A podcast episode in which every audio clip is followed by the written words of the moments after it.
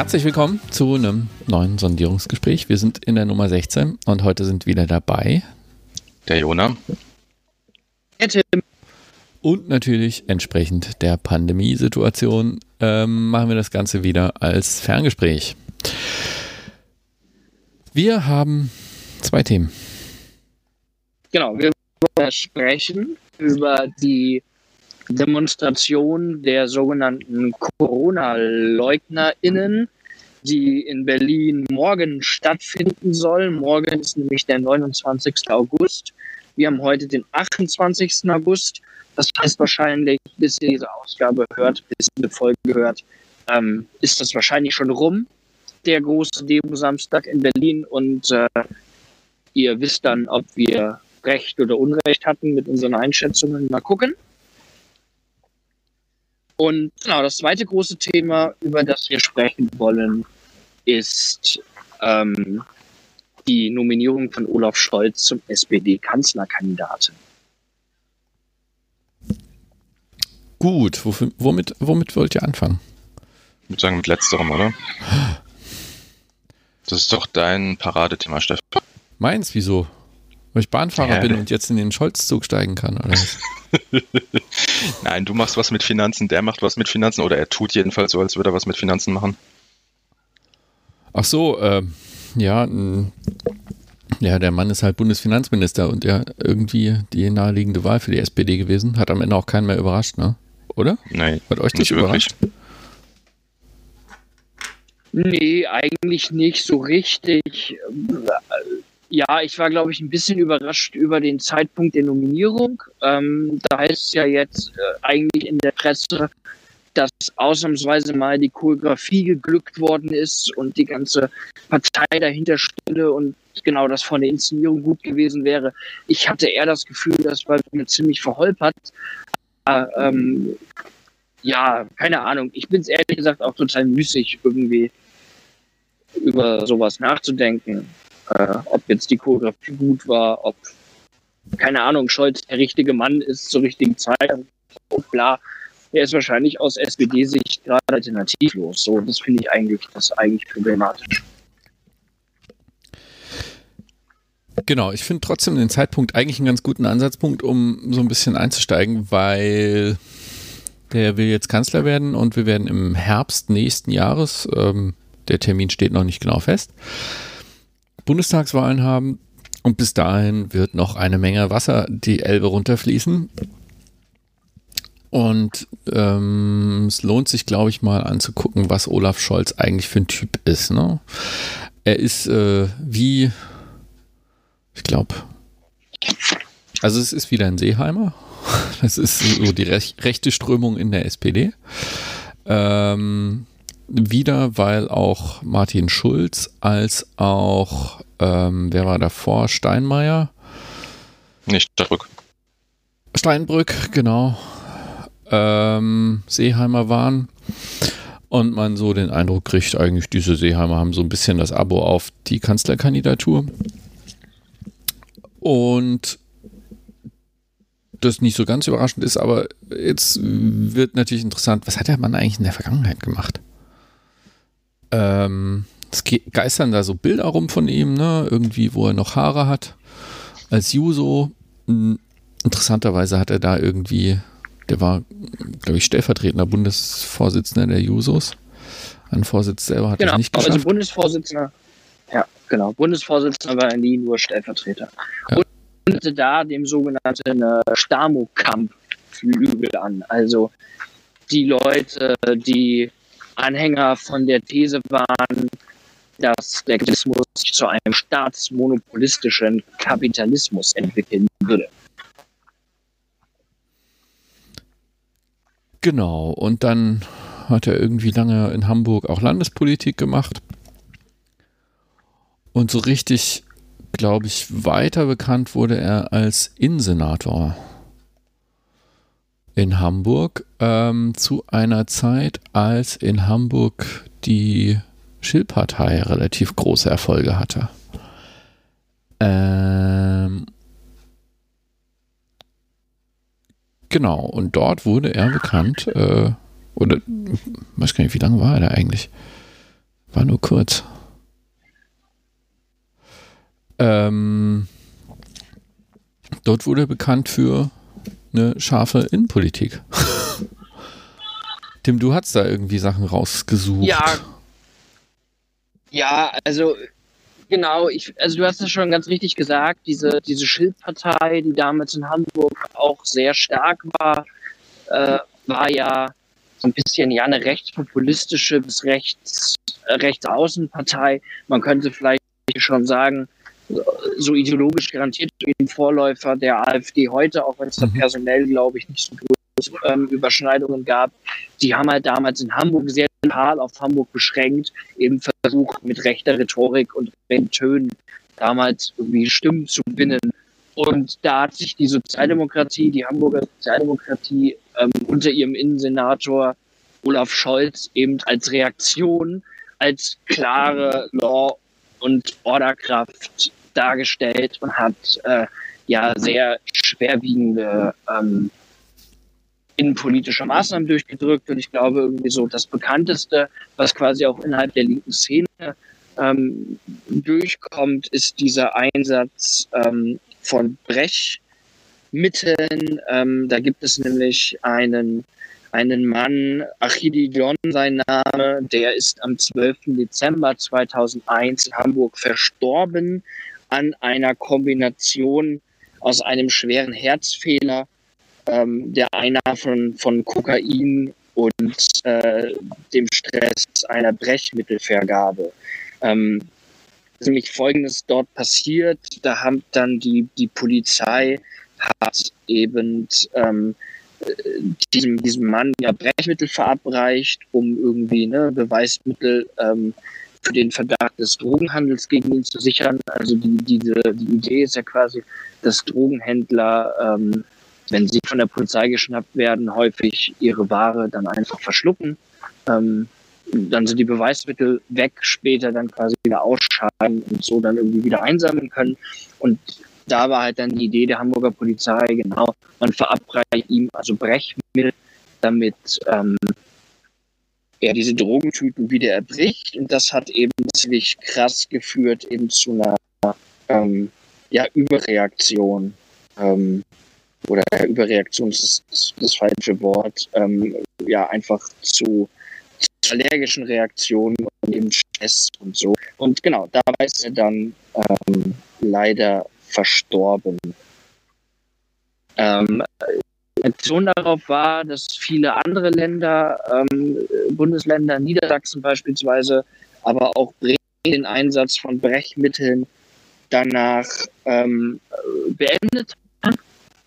Und in Hamburg hat quasi ja, Olaf Scholz als Innensenator das quasi als effektives Mittel noch sehr, sehr lange ähm, verteidigt und, glaube ich, bis heute immer noch verteidigt.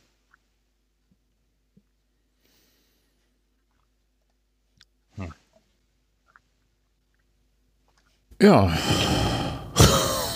Beeindruckend, dass das als äh, legitimes Mittel galt. Also, naja, okay. Naja, also es ist ähm, natürlich ein interessanter Punkt, ne, weil ähm, das ist ja was, also er zieht das halt knallhart durch. Und das mhm. wird man ja später dann auch noch sehen. Kommen wir ja gleich zu. Also, ne? Was, was Innenpolitik angeht, ähm, ist das, glaube ich, kein, keine einmalige Anekdote.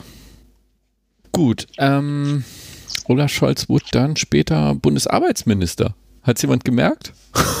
War Nachfolger von Franz Müntefering. Kabinett Merkel 2. Ja, aber vorher war er ja noch Generalsekretär unter Schröder und hat ja irgendwie die äh, Harzgesetzgebung äh, in seiner Partei mit durchgepaukt. Genau das hat er. Ich möchte an einer Stelle noch kurz klug scheißen.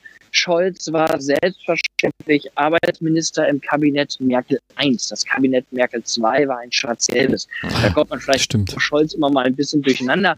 Aber ähm, genau, das, das war so. Äh, genau, und er war Generalsekretär der Schröder SPD, das ist total richtig, und wollte in dieser Funktion als Generalsekretär Also hat er nicht nur die Hartz-IV-Gesetze durchgedrückt, sondern war auch ähm, für die ja, Entwicklung oder für die, ähm, für die Konzeption des SPD-Bundesparteiprogrammes zuständig ähm, und äh, ist ziemlich in die Kritik geraten, auch bei Jusos und beim linken Parteiflügel, weil er quasi diesen Begriff demokratischer Sozialismus aus dem SPD-Bundesparteiprogramm herausstreichen wollte. Er hat damals sinngemäß gesagt, das sei ein Relikt aus alten Zeiten und ein Begriff, der heute nicht mehr so zeitgemäß ist. Und das war irgendwie beim, beim linken Flügel der SPD und irgendwie, ne, und bei den Users irgendwie ein krasses Ding, denn das werden viele vielleicht gar nicht wissen. Im SPD-Parteiprogramm ist tatsächlich der demokratische Sozialismus noch als Fernziel ähm, oder als wichtige Traditionslinie sozusagen äh, vermerkt. Ja gut, was man auch heute nicht mehr so merkt, ist, dass die SPD vielleicht mal eine linke Partei ist, aber oder war, aber das ist was anderes. Gut, Bundesarbeitsminister, war da irgendwas? Also war halt Nachfolger von Müntefering. Ähm, aber so richtig gemerkt hat das keiner mehr, ne? Also ist nichts, wo irgendwas nee. nachhaltig hängen geblieben ist. Ich glaube, es war auch nur zwei Jahre. Gut, und dann war eine Weile lang nix und ging wieder nach Hamburg. Und gut, er war, äh, hatte Parteiämter, war stellvertretender Bundesvorsitzender. Ähm, und er wurde dann 2011 äh, Bürgermeister von Hamburg. Ähm, genau. Das war damals, glaube ich, auch relativ spektakulär, weil es nicht so ganz in der Linie war, wie sich die SPD um 2011 entwickelt hat. Also es war nochmal ein außerordentlicher Erfolg, meine ich zumindest. Das war jetzt nicht so Also klar, Hamburg ist eine, eine SPD-Hochburg, aber die hat er halt auch geholt. So. Ja, die hat er geholt, ist, glaube ich, also hat, glaube ich, damals ja auch einen CDU-ersten ähm, Bürgermeister hm. abgelöst ähm, und hat quasi Genau, und hat quasi, hat quasi eine rot-grüne Koalition in Hamburg auch mit einem sehr starken SPD-Ergebnis geholt. Und ich glaube, man dachte damals in Hamburg, okay, das ist jetzt tatsächlich ein notwendiger ähm, ja, sozialer und ökologischer Aufbruch und irgendwie diese, diese Idee, dieses Modell Rot-Grün, was ja eigentlich immer so ein so die progressive Vorstellung der 90er Jahre war, ähm, kann quasi auch nach den Schröder-Jahren nochmal ähm, Prozente holen und Wahlen gewinnen. Mhm. Und eine glaubhafte Zukunftsversion vermitteln. Ja, ich sehe gerade auch, dass äh, er eine Legislatur sogar die alleine, alleinige Regierung hatte. Also ohne Koalition. Mhm. Äh, von wann bis wann war die zweite Legislatur, weißt du das? Äh, 2015 mhm. ist er raus, wenn ich das richtig sehe. Hm, nee, 2015 war. Ähm, 11 bis 18. 11 bis 18, genau, das war, genau, das war nämlich diese, diese Bürgerschaftswahl, die er dann gewonnen hat. Mit absoluter ja, Mehrheit. Genau, und in der zweiten war dann wieder Rot-Grün angebracht. Mhm. Genau, und in dieser zweiten ist er dann auch nochmal 2017 prominent äh, überregional aufgetreten. Ähm, da gab es nämlich einen G20-Gipfel und der war in Hamburg. Dementsprechend war er dort Gastgeber. Und es gab ähm, die üblichen G20-Riots ähm, mit Ausschreitungen an der Schanze, mit ausufernder Polizeigewalt und mh, mm, mindestens einer Demo, die mal ganz hart äh, unterbunden wurde, gewaltsam und viele unschöne Bilder. Und mir ist damals echt hängen geblieben, dass er anschließend gesagt hat, ja, das ist alles ganz schlimm und hier wird in der Stadt randaliert, das kann man ja so nicht dulden und das ist nicht gut und Protest muss zwar möglich sein, aber so nicht. Und dann hat er aber eine Linie durchgezogen, die war so krass. Also, wer diese Medienberichterstattung nur ansatzweise verfolgt hatte, wusste, dass es dort Polizeigewalt gab. Und Olaf Scholz hat sich hingestellt und gesagt, Polizeigewalt hat es nicht gegeben. Also auch da wieder ne, knallhart die Nummer durchgezogen und gesagt, nö, gibt's nicht. Das sind unsere Polizeikräfte, die ja, haben ich, alles ich, richtig gemacht. Ja. Ich, ich finde, also sozusagen, man muss da auch noch ein bisschen weiter ansetzen. Also natürlich irgendwie gab es äh, bei den Protestkundgebungen selber krasse Formen von Polizeigewalt, aber ich glaube, man muss auch einfach davor anfangen und erstmal irgendwie, die haben ja bei G20 im Prinzip die gesamte Hamburger Innenstadt plus das Schanzenviertel plus St. Pauli ähm, zu einer großen Sperrzone erklärt. In dieser Sperrzone äh, gab es äh, Demonstrationsverbote. Es durften also in dieser gesamten Zone keine Demonstrationen stattfinden. Es gab innerhalb dieser Zone ähm, anlasslose Taschenkontrollen von Polizei. Raus und rein wollte aus dieser Zone, musste quasi durch einen Checkpoint äh, der Polizei und auch da quasi eine ID-Feststellung und Taschenkontrolle über sich ergehen lassen. Ähm, also das muss man schon sagen. Da wurden bereits im Vorfeld der Proteste von der rot-grünen Regierung in Hamburg und quasi auch mit dem Segen von Olaf Scholz massiv Grundrechte einfach außer Kraft gesetzt. So. Und dann natürlich hat während der Proteste, es gab ja sozusagen im Vorfeld auf äh, den, den G20, sage ich schon, den G20-Protest mehrere Demonstrationen unterschiedlichem Radikalisierungsniveaus. Also da waren, sag ich mal, die großen, breit mobilisierten bis ins bürgerliche Spektrum hinein äh, Demonstrationen, aber natürlich auch die Demonstrationen der radikalen Linken. Und überall wurde von Anfang an auf eine starke Polizeipräsenz äh, gesetzt. Ich glaube, das Härteste war sicherlich ähm, Vorabend der eigentlich großen Demo, äh, die sogenannte Welcome to Hell Demo, wo ja die ähm, OrganisatorInnen aus dem Kontext der Rotflora ja vollmündig den größten schwarzen Block, den es jemals gab, angekündigt haben. Und diese Demonstration wurde ja, de facto gestoppt. Die ist nicht gelaufen. Die wurde quasi vor dem Fischmarkt ähm, in St. Pauli. Da ist quasi rechts eine Keimauer und links eine große Straße und dazwischen wurde die Demonstration de facto einfach eingekesselt, vorne und hinten zu. Und dann wurde da ähm, massiv mit Wasserwerfern und Pfefferspray und Knüppeln reingegangen. Ähm, das ist auch die Demo, Demo die genau, lief einfach Dort war ja, ja, genau. Das sind diese, das sind die. Dort war das Problem, ähm, also da kann ich mir echt super dran erinnern.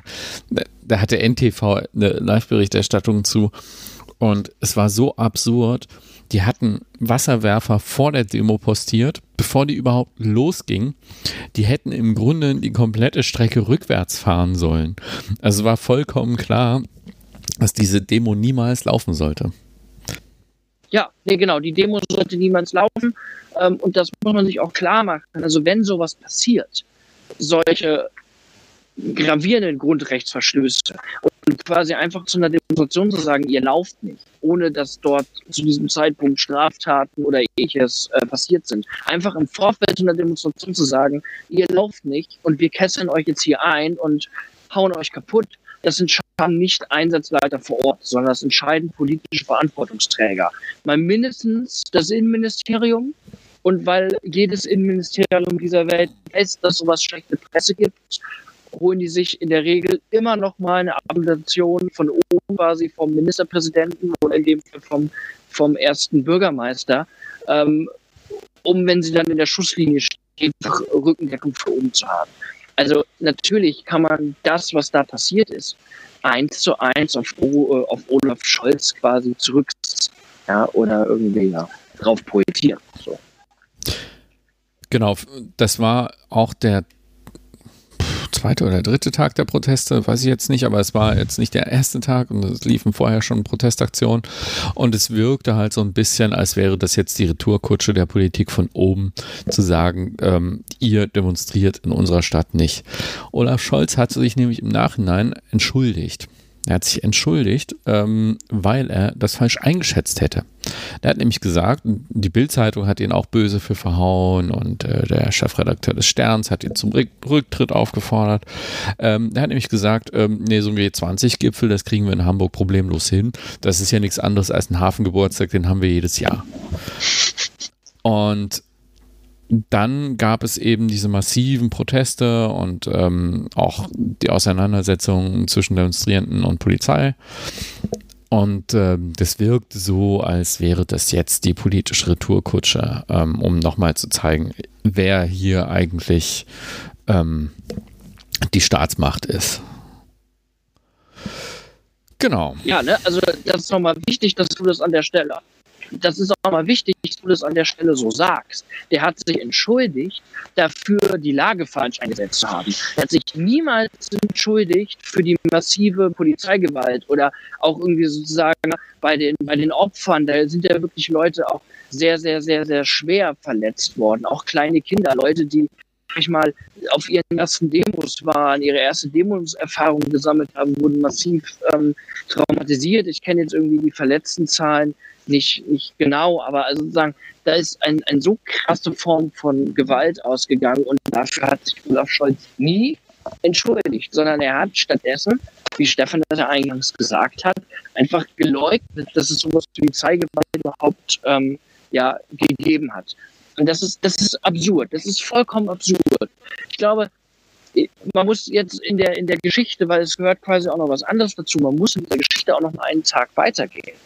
Denn nachdem man ja sozusagen die Lage auf dieser Welcome to Hell Demo massiv eskalieren lassen hat von Seiten der, der Regierung äh, in Hamburg, war dann ja am nächsten Tag diese berühmten Riots im Schanzenviertel.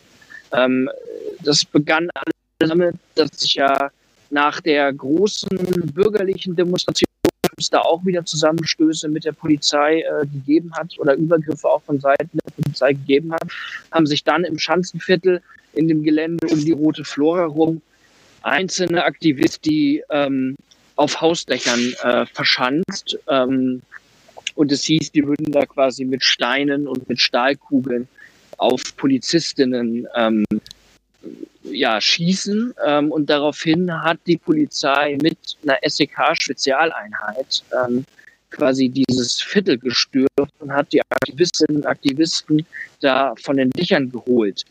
Ähm, ich glaube, da muss man sozusagen an dieser Stelle ein bisschen, ein bisschen auch vorsichtig sein. Ähm, so, das ist natürlich nicht cool, sich irgendwie als Aktivist, die paramilitärisch auf irgendwelchen Dächern zu verschanzen und die Polizei anzugreifen. Das Problem ist quasi nur, äh, die Einschätzung, ist das denn wirklich auch so passiert? Und da mehren sich aktuell immer mehr Stimmen, die sagen, nee, die hatten die Zwillen mit irgendwelchen Stahlkugeln. Das ist einfach eine Erfindung, das gab es nicht. Da standen ein paar Aktivisten, die haben sich irgendwie auf den Dächern versteckt und ja, die hatten irgendwie auch Steine dabei. Aber ehrlich gesagt, wenn da so hochgerüstete SEK-Gruppen äh, irgendwie Gerüste klettern, paramilitärisch unterwegs sind, dann ist sich vielleicht mal mit Steinen wehren an der Stelle vielleicht irgendwie noch das geringe, also ist ja vielleicht irgendwie nachvollziehbar, dass man das tut. Und was wir vor allen Dingen auch heute wissen, ist, dass die, dass die Cops, die da im Einsatz waren, im Schanzenviertel, dass die die Erlaubnis hatten, von der Schusswaffe Gebrauch zu machen. So, ja, die hatten die Erlaubnis gekriegt, von ganz oben legal scharf zu schießen. Und das ist ein sowas von krasser Tabubruch an der Stelle. Ähm, ne, und auch das hat ein Olaf Scholz letztendlich zu verantworten. Ja, die ganze Nummer auf dem Dach, die war echt ähm, eine Räuberpistole. Es hieß zwischenzeitlich sogar, dort wären Molotow-Cocktails geworfen worden. Tatsächlich hat es sich wahrscheinlich eher um Feuerwerkskörper gehandelt. Und weil du sagst, das war das SEK, das war nicht irgendwie das SEK. Ähm, das waren interessanterweise, weil das ein internationaler Gipfel ist, Polizeikräfte aus Österreich. Also dort waren ausländische Polizeikräfte mit geladener Waffe unterwegs. Das hätte echt übel ausgehen können. Ja, ich habe auch die Verletztenzahl nochmal kurz gegoogelt. Es sind knapp 200, äh, angeblich 200 äh, mit Knochenbrüchen und so in äh, typischen, ich sag mal, sie nennen es demonstrationstypische Verletzungen im Krankenhaus eingeliefert worden. Ähm, und natürlich, wenn man versucht, irgendwie Verletzte zu googeln, kommen natürlich zuallererst die Bundespolizisten, die, die armen Armen. Allerdings muss man sagen, von den 700, die da verletzt worden sind, haben sich 200 halt selbst verletzt. Äh, ja. Genau. Ja, das ist dann das, was üblicherweise passiert. Die setzen Pfefferspray ein. Ja. und verletzen sich dabei selbst. Ja. ja. Ähm, nicht gut, aber mh, hm, Olaf Scholz, wie ging es eigentlich weiter? Wieso ist der Mann irgendwann Bundesfinanzminister geworden? Ganz, ganz kurz. Ja. Ganz, ganz, ganz, ganz ich möchte noch eine weitere Episode äh, berichten, quasi innenpolitische Natur aus der Zeit von Olaf Scholz ähm, erster Bürgermeister da sein. Dann können wir vielleicht auch noch mal über die finanzpolitischen äh, Sachen diskutieren, so ähm, Cum-Ex und so. Aber ich habe an der Stelle quasi noch mal, noch mal einen Hinweis, den ich auch ziemlich krass finde. Ähm, wir schreiben das Jahr 2015, vielleicht war es auch 2016, ich weiß es nicht. Wir hatten diese, diesen historischen Moment, ähm, als viele Geflüchtete nach Deutschland kamen. Wir erinnern uns über Ungarn, weil sozusagen ähm, Merkel in einem Akt der in einem seltenen Akt der Humanität äh, gesagt hat, ich lasse die Züge, die da äh, vor Ungarn stehen, einfach ähm, durchfahren. Und es gab damals, äh, ja, also ne, sozusagen war ja damals irgendwie so, da waren viele minderjährige äh, Geflüchtete ohne Begleitung dabei, die dann ja in irgendwelche Jugendheime kommen und für die dann ähm, nach äh, ja, ein anderer Fluchstatus gilt und so. Ich kenne mich sozusagen mit diesen Details nicht aus, aber es ist auf jeden Fall so, dass äh, minderjährige Geflüchtete eine andere äh, ja, Behandlung quasi kriegen als volljährige Geflüchtete. Ähm, was dann aber sehr schnell passiert ist im Klima, war halt, also gesellschaftlichen Klima, war halt irgendwie so diese Vorstellung, okay, Leute, die jetzt heranwachsen sind oder gerade so volljährig sind, geben sich noch als Jugendlich aus, um dann sozusagen die in Anführungsstrichen bessere Behandlung zu bekommen. Und das ist irgendwie ein Missbrauch ähm, des Asylrechts und äh, da müssen wir jetzt irgendwie vorgehen und bla, also diese ganze konservative äh, äh Scheiße an der Stelle.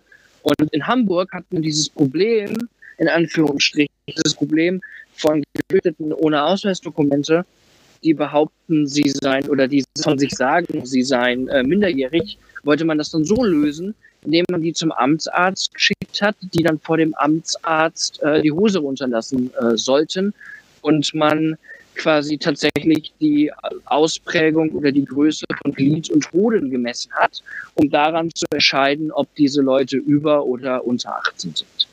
Ähm, also das ist quasi nur mal so, ne? Das ist irgendwie, das ist, das ist krass. Das ist irgendwie so heftig und auch so menschenunwürdigend und also ich weiß gar nicht irgendwie so, wie ich das in Worte fassen soll. Also ich finde, das ist eine so widerliche Praxis, die man da äh, getan hat. Und ja, ne, das sozusagen auch Rot-Grün in Hamburg unter Olaf Scholz.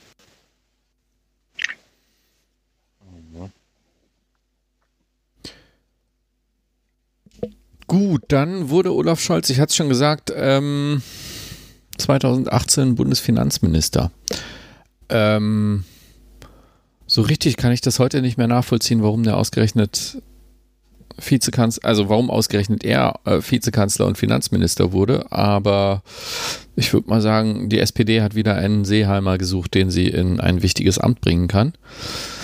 Äh, weil sonst hat man ja niemanden. Und ja, er war halt Bundesfinanzminister. Die, in, in die, der aktuellen Legislaturperiode hat Finanzpolitik gemacht, die so ein bisschen langweilig ist, weil ähm, Geld war genug da. Ähm, die Konjunktur lief gut, die Steuereinnahmen waren hoch. Ähm, man wurde sich mit der CDU auf dieser Grundlage auch immer schön einig, ähm, hat ein paar Sachen relativ gut ertragen können. Also, was weiß ich, Soli-Abschaffung, da hat man sich mit der CDU so geeinigt, dass man das jetzt nicht ganz macht, aber so ein bisschen. Ähm, aber es gab nicht viel Kontroverses zwischen CDU, CSU und SPD. Und auch an der äh, vielleicht entscheidenden Frage, was links und rechts angeht in der Finanzpolitik, der Frage der Schuldenbremse und der schwarzen Null, gab es da keinen Dissens. Olaf Scholz ist jemand, der klipp und klar immer vertreten hat, der Bundeshaushalt solle doch möglichst ausgeglichen sein, die Schuldenbremse ist einzuhalten. Das fand er alles ganz super. So, jetzt haben wir diese Corona-Krise und auch da interessanterweise wird man sich in dieser Koalition einig und sagt, ähm, jetzt müssen wir ad hoc halt Krisenkeynesianismus machen und geben halt Geld mit vollen Händen aus, weil wir haben ja so gut gespart in den letzten Jahren und jetzt können wir es uns ja leisten, hier auch Krisenpolitik zu machen und müssen diese Defizite halt hinnehmen. Das finde ich ehrlich gesagt alles erstmal uninteressant. Oder? Ja, lustigerweise ist vielleicht an der Stelle der Hinweis, also sozusagen der Grund, warum Olaf Scholz Beliebtheitswerte der Bevölkerung jetzt so gestiegen sind und warum er jetzt auch plötzlich wieder für die SPD so attraktiv wird ähm, als Kanzlerkandidat. Also der Mann ist aktuell der hinter Merkel der zweitbeliebteste äh, Politiker, die zweitbeliebteste Politikerin in der Bundesrepublik. Und das liegt natürlich nicht zuletzt an diesem Krisenkeynesianismus, den er gerade fährt. Der ist aber, wenn wir mal ehrlich sind, das wissen wir, sag ich mal, mehr oder weniger keynesianisch äh, geprägte ökonomisch Leute, der, dieser Krisenkeynesianismus ist ja auch alternativlos. Also den hätte auch eine konservative Regierung Bestes Beispiel Hessen, ne? also so auch eine konservative Regierung schürt natürlich in der in der äh, ökonomischen Krise Konjunkturpakete. Das ist also sowas von alternativlos und sowas von ökonomisches Trivialwissen und Management. Ähm, das hätte jeder getan. Das ist also jetzt kein, kein Verdienst von Olaf Scholz. Genau. Das ist eigentlich so, erstmal finanzpolitisch ist der Typ ein, ein konservativer Langweiler. Ähm, interessanter wird es aber bei seiner Vergangenheit in Hamburg. Man mag es kaum, kaum, glauben, es gab einen äh, Cum-Ex-Skandal, der auch Hamburg betroffen hat. Hm. Nochmal ganz kurz zur Einordnung. Cum-Ex sind Geschäfte, Aktiengeschäfte, bei denen es darum geht, die führt man nur aus einem Grund, nämlich um Steuerbetrügereien zu machen. Ähm, da gibt es einen Zeitpunkt, zu dem wird eine Dividende auf eine Aktie ausgeschüttet, also quasi eine Gewinnbeteiligung und die muss normalerweise versteuert werden. Und äh, unter bestimmten Voraussetzungen kann man sich diese äh, dann zurückerstatten lassen. Und diese Cum-Ex-Geschäfte sind jetzt geeignet, um ähm, mehreren Leuten diese Aktien an, am gleichen Tag zukommen zu lassen, sodass jetzt nicht mehr klar ist, wer hat eigentlich diese Steuer gezahlt und wer nicht. Und die Banken haben dann Folgendes gemacht, die haben einfach mehrere Bescheinigungen ausgestellt, dass man diese Aktie hielt und dass man die Steuer gezahlt hat. Und dann haben die Leute sich die rückerstatten lassen, obwohl sie Steuer nie gezahlt haben. So. So kompliziert, so kriminell. Ähm, in Hamburg betraf das unter anderem eine, War eine Bank, die heißt Warburg Bank. Das ist eine kleine Privatbank.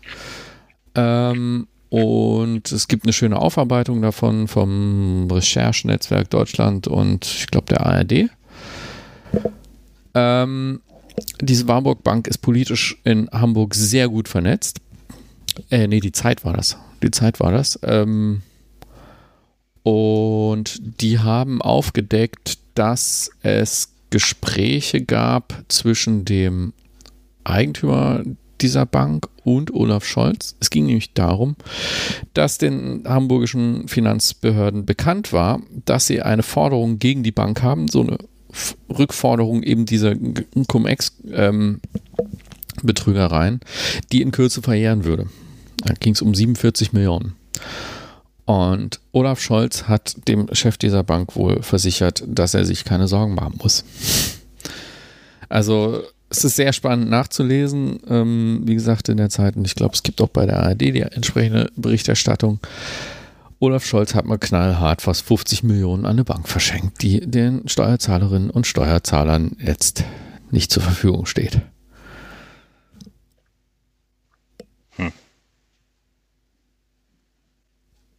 Jo.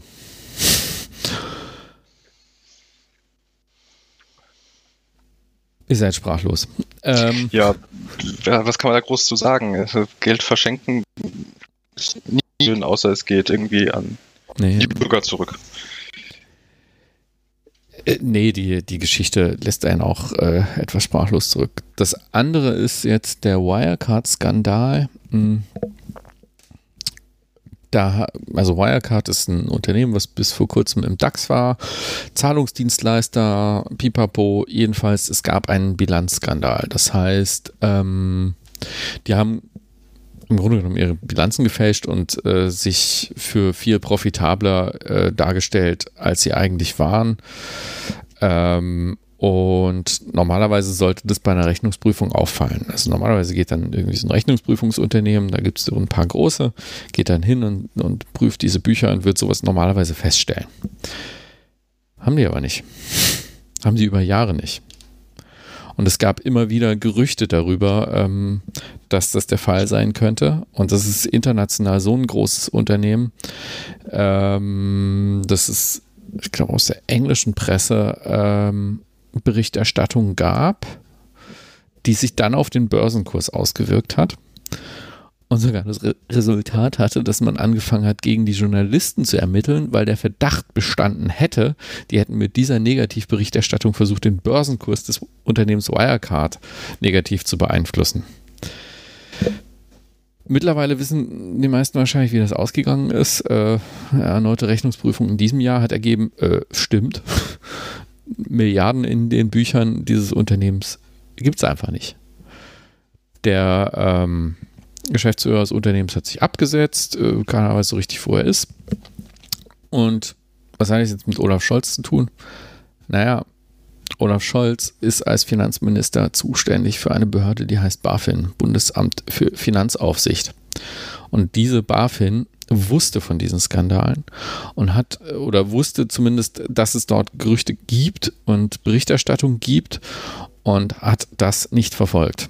Ähm, wir wissen nicht, wie das ausgeht, aber für den Herrn Scholz könnte das noch ziemlich spannend werden, weil das wird natürlich jetzt bis zur nächsten Bundestagswahl immer wieder mal Thema sein und dann wird auch spannend, was da an Aufklärung rauskommt. Insofern ist die Frage, war das jetzt schlau von der SPD, diesen Kanzlerkandidaten jetzt zu benennen? Eine interessante Frage.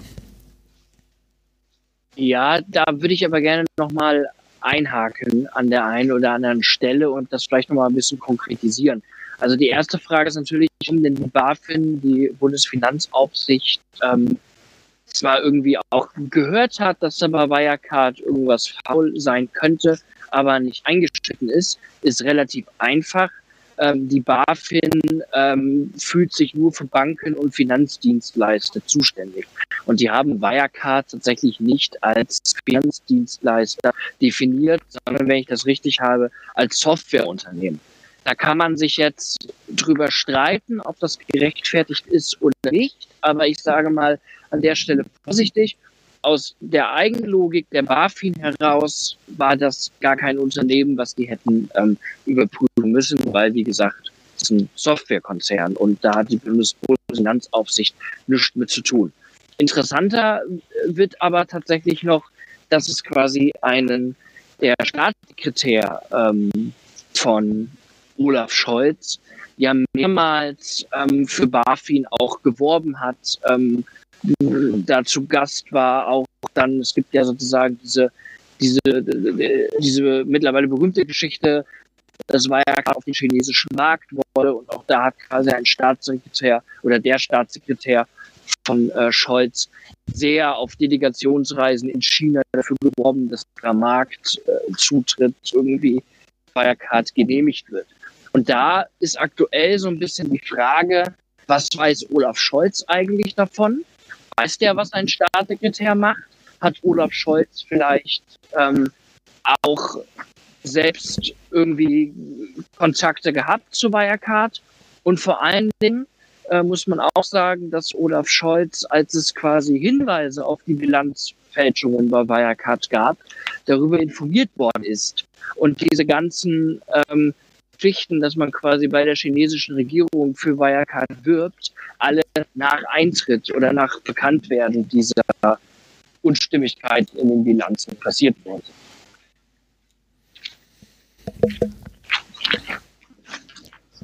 Genau. Genau, und da kommt jetzt quasi hinzu, so ein bisschen vielleicht für die, äh, für die parlamentarische Beobachtung auch quasi Merkel und das Kanzleramt stecken da mit drin, weil die auch vor der chinesischen Regierung sehr für Wirecard beworben haben. Ähm, genau, das sieht halt aktuell einfach so aus, als gäbe es einen Untersuchungsausschuss. Ähm, dazu, dass der ein Untersuchungsausschuss ist ja quasi das schärfste Schwert der Opposition, sagt man immer, wo also quasi die Opposition mit äh, Minderheitenvotum einen extra Ausschuss installieren kann, der dann quasi Akten liest und Zeugen vernimmt, um Behördenversagen äh, oder Regierungs- und Politikversagen aufzudecken. Und für einen solchen Wirecard-Untersuchungsausschuss spricht sich die Linke aus. Äh, Fabio De Masi, der finanzpolitische Sprecher der Linken, ist da gerade sehr ähm, lautstark. Auch die FDP hat wohl Zustimmung äh, signalisiert. Die Grünen waren ein bisschen am Überlegen, sind jetzt mittlerweile aber auch dafür, dass sie das gerne machen wollen. Und damit wäre quasi dieses Minderheitenvotum käme dann zustande und es würde ein Untersuchungsausschuss ähm, ja, äh, eingesetzt werden. Und was der dann noch rausfindet, weil die haben dann natürlich auch Zugriff auf Akten, die nicht für die Öffentlichkeit bestimmt sind, ähm, das wird tatsächlich ganz spannend, weil wie gesagt, dann geht's oder bis dieser Untersuchungsausschuss so richtig losgeht, ist dann Frühjahr, Frühsommer und da sind wir dann natürlich mit einem Bundestagswahlkampf. Und ob das denn für die SPD so sinnvoll ist, einen Spitzenkandidaten zu haben, der gerade irgendwie sich vor einem Untersuchungsausschuss für sein potenzielles äh, Politikversagen zu verantworten hat, ja, das ist schon spannend. Genau, das ist nämlich die spannende Frage und ich glaube, der sitzt das hammerhart aus. Ja, ich glaube, das ist auch keine Thematik, die irgendwie ähm, so einfach in der Öffentlichkeit zuzuspitzen ist. Genau, und das, glaube ich, ist tatsächlich ein Problem. Da hat Jona, glaube ich, recht, weil der Grund, warum bisher auch so viele PolitikerInnen auch Olaf Scholz beispielsweise über diesen KMX-Skandal gestolpert sind, ist halt, weil das so wahnsinnig furchtbar kompliziert ist und man das Gefühl hat, dass sich ein großer Teil der Bevölkerung für finanzpolitische Fragen scheinbar nicht interessiert, obwohl sozusagen da wirklich eine krasse Schweinerei passiert. Ähm, das vermitteln wird, glaube ich, nicht einfach sein. Allerdings könnte ich mir auch total vorstellen, dass das nochmal an Fahrt aufnimmt. Denn man muss ja eins sagen, natürlich ist auch die aktuelle Bundeskanzlerin Angela Merkel in der Kritik in dieser Wirecard-Affäre. Aber Angela Merkel will nicht nochmal einen Wahlkampf gewinnen. So, sondern die CDU geht mit einem vollkommen unbeschriebenen Blatt sozusagen in die Auseinandersetzung und kann in diesem Untersuchungsausschuss auch voll gegen Schutz hauen und ermitteln und da total aktiv werden. Also sonst ist es ja eher so, dass die Regierung versucht, diese Untersuchungsausschüsse möglichst klein zu halten und das irgendwie total runterzuspielen, was da passiert. Aber in einem Wahlkampf zwischen CDU und SPD könnte ich mir schon vorstellen, dass die CDU da auf die Koalitionsresort an der Stelle mal äh, scheißt und einfach versucht, den Scholz in die Suppe zu spucken. Und dann, glaube ich, könnte das schon noch eine interessante Dynamik an, annehmen. Okay, und dann würde ich sagen, verlassen wir an der Stelle, glaube ich, auch die, die äh, historische Betrachtung des Wirkens des Olaf Scholz, sondern kommt zu der Frage, wie klug oder wie notwendig oder alternativlos war das, Olaf Scholz zu nominieren? Naja, pff. also ich glaube, man versteht das halt nur in dieser Parteilogik eigentlich wirklich. Ähm, man kann sich so einen oder so einen Kandidaten wünschen. Letztlich geht es da um Parteiarithmetik. Und ja, die beiden Vorsitzenden sind von den Mitgliedern der SPD mit einer knappen Mehrheit gewählt worden. Aber ob das heißt, dass die den eine Kanzlerkandidatur zugetraut hätten, ist damit nicht gesagt. Und ich glaube tatsächlich, dass diese Entscheidung, so wie sie getroffen wurde, in dieser Parteiarithmetik total Sinn macht. Ob das, also wie die, wie die Chancen sind, ist halt total schwierig zu sagen. Dafür ist es einfach noch viel, viel, viel zu lang. Das wird mal acht Wochen vor der Wahl dann besser wissen.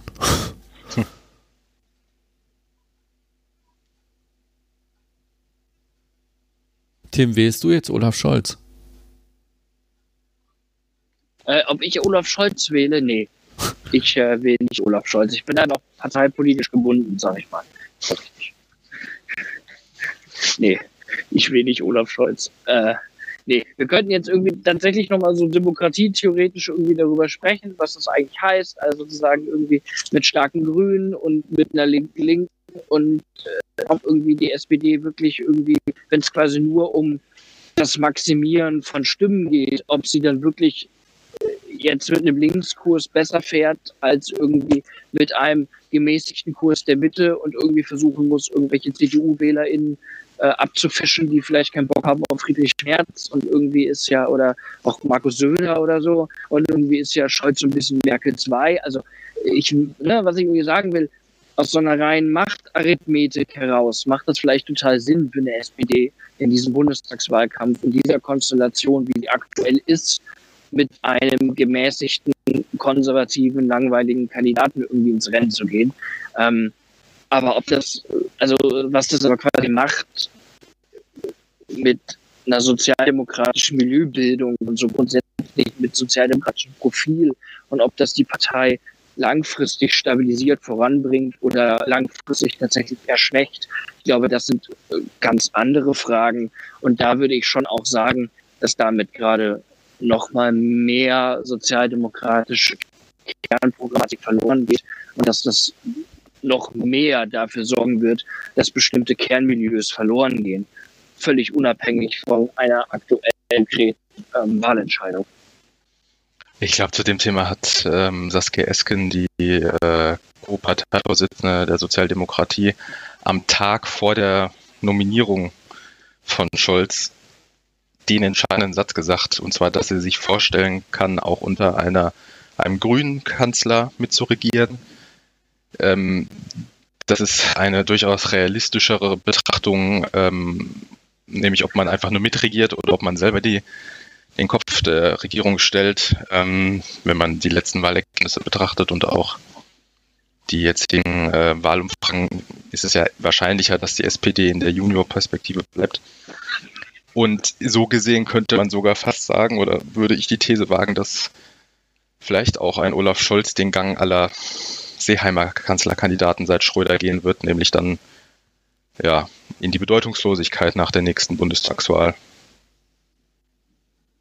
War unser Bundespräsident nicht auch mal Kanzlerkandidat und ist Seehammer? Naja. Ja gut, aber Bundespräsidenten sind ja quasi bedeutungslos. Boah, ja. Ja, okay. Okay, ja. Kann, kann man so sehen. Ich will nur sagen, ich meine, ähm, es wurde im Zuge von Scholz Kandidatur ja auch viel über Koalitionsalternativen gesprochen damit er Kanzler wird, müsste ja die SPD auch die Fraktion werden. So in der parlamentarischen Tradition gedacht. Ähm, das ist eher unwahrscheinlich, dass die SPD in einem Jahr CDU überflügelt. Nee, also das stimmt ja nun nicht. Eigentlich muss die Fraktion, die den Kanzler oder die Kanzlerin stellt, nur die stärkste Fraktion innerhalb der Koalition sein. Das ist die Logik. Ja, ja, natürlich. Leid, da bin ich zu schnell geschossen. Ähm, anders gedacht, was sind die Alternativen, die Scholz zum Kanzler machen würden? Ampel oder Rot-Rot-Grün? Ja, Wir ja, haben genau. da auch einen anderen äh, Player in die Rechnung, nämlich die Grünen. Und ich weiß nicht, ob die wirklich Lust haben, einen Scholz zum Kanzler zu machen, wenn sie auch problemloser mit der CDU regieren könnten. Ja, ja. Also unterm Strich glaube ich auch, ähm, die Konstellation, zu der es da kommen wird und kommen kann, ist noch ziemlich offen. Die FDP hat jetzt irgendwie einen neuen Generalsekretär, der auch in der Ampel in Rheinland-Pfalz ähm, mitregiert. Das könnte, glaube ich, nochmal ein Signal sein. Aber die Ko Konstellation, die dann letztlich ähm, eine Mehrheit hat nach der nächsten Bundestagswahl, ist komplett offen. Und ich weiß nicht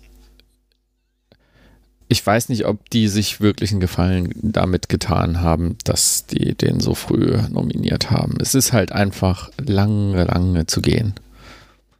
Aber gut, das wissen wir nächsten Herbst.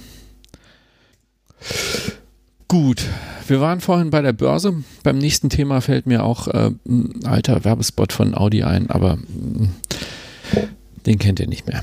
Vielleicht schreibe ich den in die Show Notes, wenn ich ihn finde. Ähm, die Aluminiumpreise könnten in den nächsten Wochen wieder steigen, weil die Produktion an Aluminiumhüten jetzt auf Hochtouren läuft. Ähm, es wird morgen eine Demo von mehreren hundert Millionen Menschen in Berlin geben.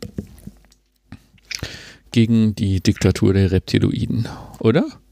Habe ich da was falsch verstanden? So oder so ähnlich, würde ich mal behaupten.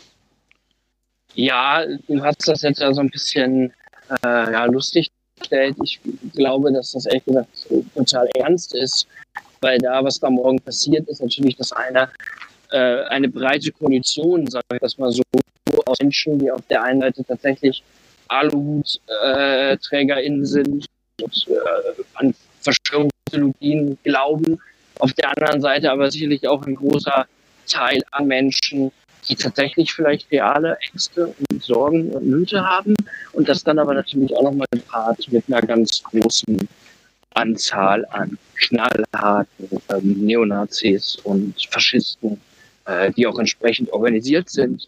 Ähm, also das gesamte äh, ja, rechtes Spektrum von Björn Höcke bis zur NPD mobilisiert da ja morgen auch hin. Ähm, und diese toxische Mischung aus knallharten Faschos, ähm, äh, Verschwörungsideologinnen und vielleicht tatsächlich irgendwie breiten Bevölkerungsteilen ähm, ist natürlich total hochexplosiv und äh, gefährlich. Mm, jetzt hast du einen Teil der Demo natürlich geflissentlich ausgelassen, ne? Echt, habe ich gar nicht bewusst. Ähm, da werden selbstverständlich auch Linke hingehen. Ja, äh, gegen Demonstrierende, klar, ja. Äh, nee, nee. also, ich glaube, dass es einen gewissen Teil an Leuten geben wird, die sich als links verstehen, die auf diese Demos gehen. Das ist auch keine sonderlich neue Konstellation, ja. die man sieht. Das ist das, was man vor einigen Jahren als Friedenswinter schon mal gesehen hat, wo sich das mhm. zusammenbraute und was jetzt also da gebe ich dir auch recht, das ist neu. Was jetzt scheinbar sehr viel deutlicher nach sehr weit rechts verschoben wird, aber trotzdem einen guten Teil ähm, der bürgerlichen Teilnehmer in dieser Demonstration noch mitnimmt. Äh, ja, voll. Da würde ich aber ehrlich gesagt an einer Stelle einhaken. Also natürlich können da garantiert Leute hingehen, die sich selbst als links identifizieren. Ähm, die habe ich jetzt aber quasi entweder zu Leuten mit berechtigten Alltagssorgen und Ängsten oder vielleicht irgendwie zu Verschwörungsideologinnen jetzt einfach mal gezählt. Was ja aber nicht so ist, ist, dass irgendwelche linken Organisationen oder prominente linke SpitzenpolitikerInnen äh, zur Teilnahme an diesen Demonstrationen aufrufen. Also das ist nicht. Das, glaube ich, muss man auch immer an der Stelle sagen. Wenn da quasi bestimmte Einzelpersonen hingehen, ähm, aus welchen Gründen auch immer, die sich selbst als links identifizieren, ja, dann ist es so. Aber das halte ich für nicht so eine kratzrelevante Größe. Also zumindest ein ehemaliger Bundestagsabgeordneter der Linken hat zumindest eine der Demos der letzten Wochen in Berlin schon mal so kommentiert, als ob man da hingehen kann und mit Leuten ins Gespräch kommt. Nicht mit allen und so, und, ne, aber der ist sehr bewusst auseinander dividierte, dass es da solche und solche gibt.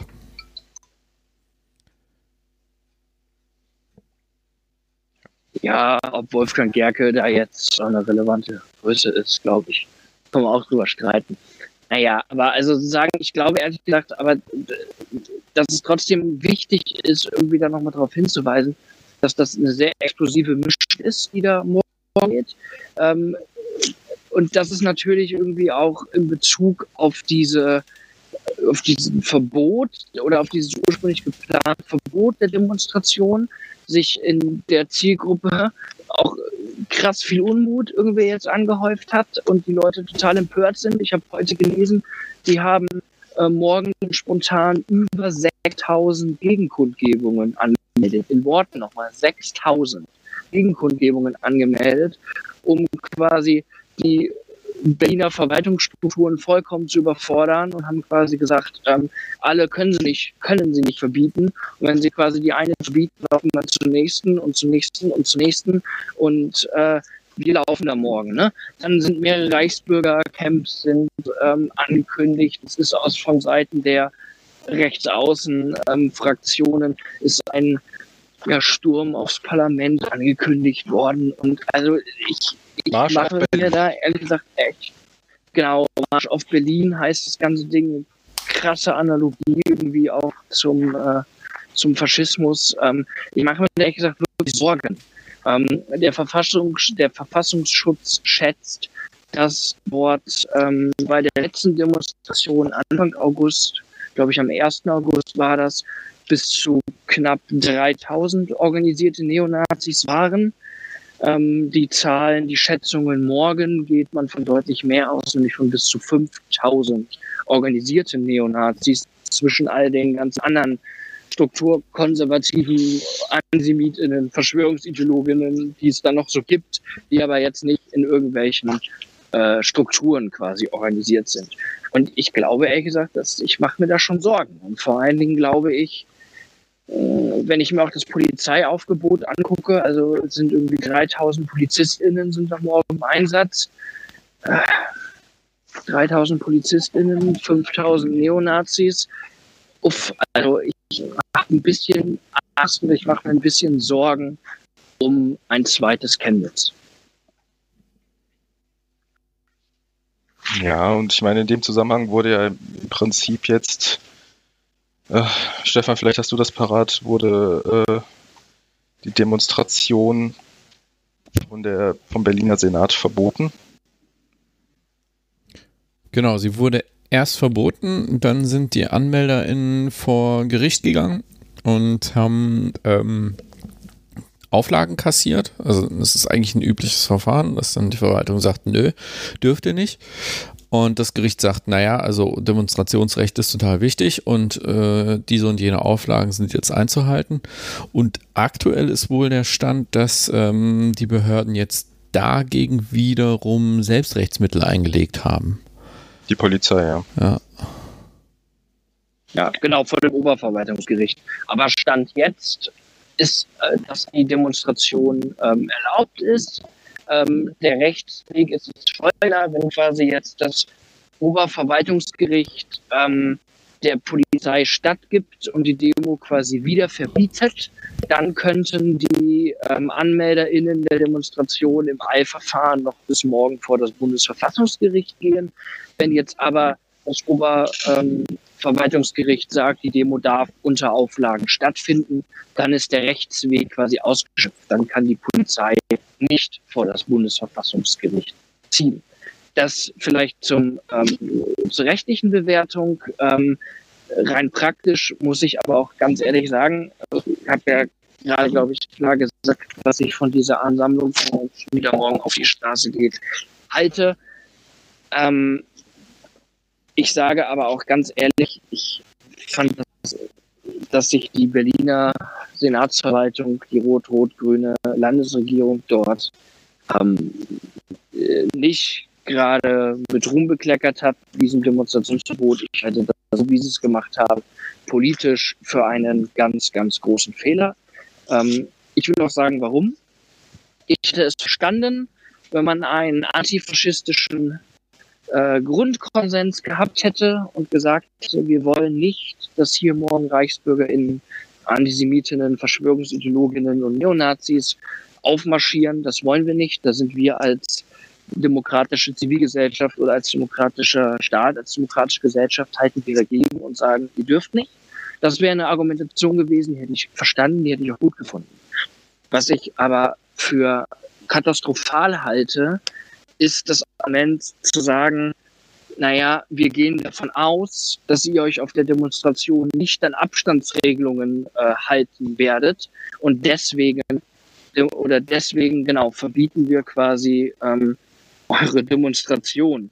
Ähm, das halte ich irgendwie demokratietheoretisch für extrem schwierig, weil das irgendwie auch ein Argument ist, was man genauso gut auf linke Demos oder auf andere Demonstrationen ohne Probleme anwenden kann. Ich kann nicht quasi den kollektiven Verdacht aussprechen, dass eine Gruppe nicht an Regeln hält und diese Gruppe dann im Vorfeld sanktionieren. Also äh, es gibt irgendwie vor zwei Wochen in Ingelheim einen krassen Fall von Polizeigewalt. Da hat die Polizei das genauso getan. Da hat die Polizei 150 Leute in Unterführung eingekesselt und mit Knüppeln und Pfefferspray bearbeitet, weil sie gesagt haben, wir gehen davon aus, dass ihr Straftaten begehen wollt. Und bis zu diesem Moment ist noch keine einzige Straftat begangen worden, aber man hat quasi äh, ne, Leute in, in wie, wie, wie sagt man denn so, pro, provisorisch oder quasi Präventiv. einfach schon mal so in, in Haft genommen. Präventiv, genau. Man hat quasi Leute einfach mal präventiv angegriffen und Haft genommen, weil man gesagt hatte, vielleicht macht ihr da was. Und das ist eine Argumentation, die halte ich für brandgefährlich. Und da muss ich auch ganz ehrlich sagen, da bin ich an der Stelle froh, dass das Verwaltungsgericht diese Argumentation hat nicht durchgehen lassen. Ja, ähm, ja die Argumentation des Senats kann man schwierig finden, das ist richtig. Man muss natürlich auch immer aufpassen, dass man nicht äh, ja, präventiv finde ich an der Stelle witzig, weil ich meine, natürlich kann man sagen, dass man davon ausgehen kann, dass die sich nicht an Corona-Bedingungen halten, weil sie diese grundsätzlich ablehnen. Ähm, deswegen, klar, kann man hier keinen Präzedenzfall schaffen, weil alle vor dem Recht gleich sind. Die Vermutung liegt natürlich aber deutlich nahe, dass äh, sie sich nicht an die AHA-Regeln halten werden. Mir wäre auch lieber gewesen, wenn der Senat gesagt hätte, da rennen Nazis rum, das wollen wir nicht. Ich finde es gut, Tim, dass du die Demo vor zwei Wochen in Ingelheim ansprichst. Dort hätte man sich gewünscht, dass die Stadt Ingelheim das vielleicht äh, hinkriegt, dass die nicht stattfindet. Und deswegen fand ich es grundsätzlich richtig, dass der Senat sich dazu durchgerungen hat, diese Demo abzusagen, eben weil man davon ausgehen muss, dass gewalttätige Nazis marodierend durch äh, Berlin rennen.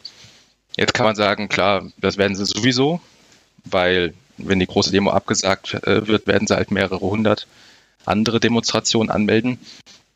Ich finde in dem Zusammenhang spannend, was uns ähm, die Nachrichten zu diesem Moment sagen können. Und zwar wird ja kolportiert, dass ähm, dort auch besorgte Bürger mit rumrennen würden, besorgte Bürger im, ich sag mal, ähm, politisch nicht besetzten Begriff, sondern im positiven Sinne.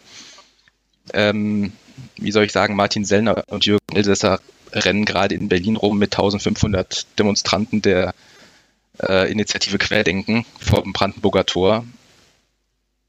Es ist eigentlich klar, dass man sagen muss, dass alle, die auf den Demos morgen mitrennen, sich dezidiert auch gemein machen mit den Nazis und deswegen kann ich auch wirklich keine Empathie großartig empfinden für diejenigen, die sagen, ich habe vielleicht berechtigte Sorgen, ich gehe morgen damit. Ja. Ja, voll.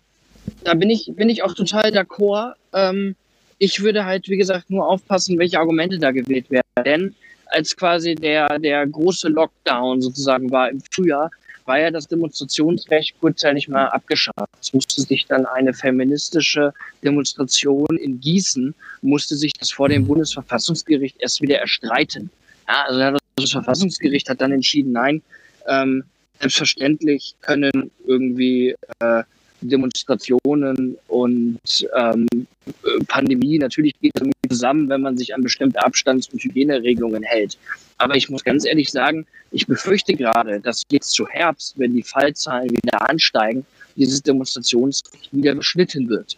Und wir haben das gesehen in Hanau, erst letzte Woche, wo ja auch quasi am Abend zuvor eine lange äh, geplante Demonstration einfach ähm, ja, beendet, abgesagt worden ist.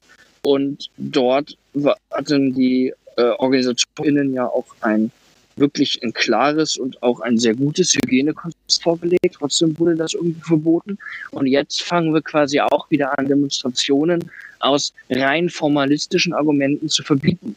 Und das sind keine Argumente, also das sind halt Argumente, die ohne Probleme auf Demonstrationen jeglicher Art anzuwenden sind. Es ist keine politische Aussage, sondern eine formalistische. Und wenn der bürgerliche Staat, dem ich an der Stelle grundsätzlich misstraue, äh, quasi formalistisch Demonstrationen verbietet, dann fällt das im Zweifel auch auf uns Linke irgendwann mal zurück. Ich sehe es ehrlich gesagt wie Tim. Also ich glaube auch, das Vertrauen auf den Staat an der Stelle ist, ähm, ist irgendwie Quatsch. Also ja, es gibt irgendwie eine rot-rot-grüne Senatsverwaltung in Berlin. Und die werden sicherlich auch die politisch richtige Intention dabei gehabt haben, aber das wird auf uns zurückschlagen. Ähm, deshalb ist ein liberaleres Demonstrationsrecht schon aus ganz grundsätzlichen Erwägungen einfach richtig. Das heißt aber auch, und zwar ganz ausdrücklich, dass man den Gegenprotest organisieren muss. Ähm, weil es ist eine politische Auseinandersetzung, um die es geht. Also wenn man dort irgendwie dieses Instrument Demoverbot hat, weil es einem gerade politisch opportun ist, dann hilft uns das am Ende nämlich überhaupt nicht weiter. Ja, das finde ich auch. Ich finde die Antwort auf die Schwurbler und äh, Nazi-Demonstration muss sein, Antifa, ja, muss sein, geht auf die Straße. Und natürlich mit Abstandsregelungen, natürlich mit Maske, natürlich mit Hygienekonzept. Das ist auch was, was mit Verantwortung zu tun hat, ganz klar. Aber ich glaube irgendwie, die Zivilgesellschaft, also sich Nazis entgegenmelden, das muss eine Zivilgesellschaft am Ende selber machen. Ähm, das möchte ich nicht, dass das eine Stadt mit Argumenten macht, der, die so neutral sind, in Anführungsstrichen, dass sie auch genauso gut gegen uns oder gegen andere ähm, gerichtet werden können. Ja? Anders wäre es natürlich gewesen, man äh, steht irgendwie zu seinem antifaschistischen Grundkonsens und sagt, ihr lauft aus prinzipiellen Erwägungen. Das wurde aber so halt nicht gesagt. Äh, das ist natürlich auch für den bürgerlichen Staat auch nicht so einfach durch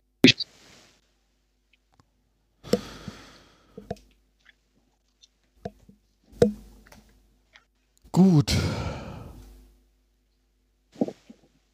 Haben wir sonst noch was zu dem Thema? Ich möchte nur mit äh, Jan Böhmermann enden zu dem Thema. Der, das verbindet auch unsere beiden Thema, äh, Thematiken. Der geschrieben hat auf Twitter, wenn Olaf Scholz Bürgermeister von Berlin wäre, käme auf jeden Demonstranten ein Wasserwerfer. Sehr schön. Gut. Sehr gut. Nochmal schön in, in bester äh, Radiomanier haben wir jetzt nochmal beide Themen zusammen. Das äh, finde ich gut. Ja, ich glaube, die Tonqualität ist nicht ganz Radio, aber ähm, ich denke, das war noch erträglich. Ja, ja ich muss mich nochmal entschuldigen. Ich war tatsächlich mit WLAN, äh, nee, nicht mit WLAN, mit mobilem Netz, Headset und äh, Handy durch die Stadt gelaufen aus unterschiedlichsten Gründen. Äh, so ein Abendspaziergang und dabei Podcasten ist zwar auch ganz nett, aber ja, habt die Tonqualität dieses Mal bitte zu entschuldigen, das äh, ging nicht anders.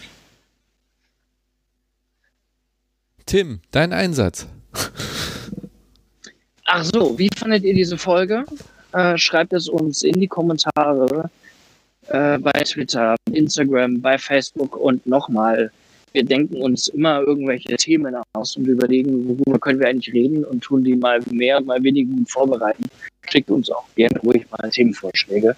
Dann können wir da äh, sicherlich auch was zu machen, wenn euch irgendwas mal brennend interessiert. Wenn ihr vielleicht mal zu eine ganz andere Meinung habt als wir, schreibt es uns. Wir versuchen das gerne mal aufzugreifen. Dann wünsche ich allen noch dass ihr viel Spaß hattet mit der Folge und dass wir uns beim nächsten Mal hören. Macht's gut.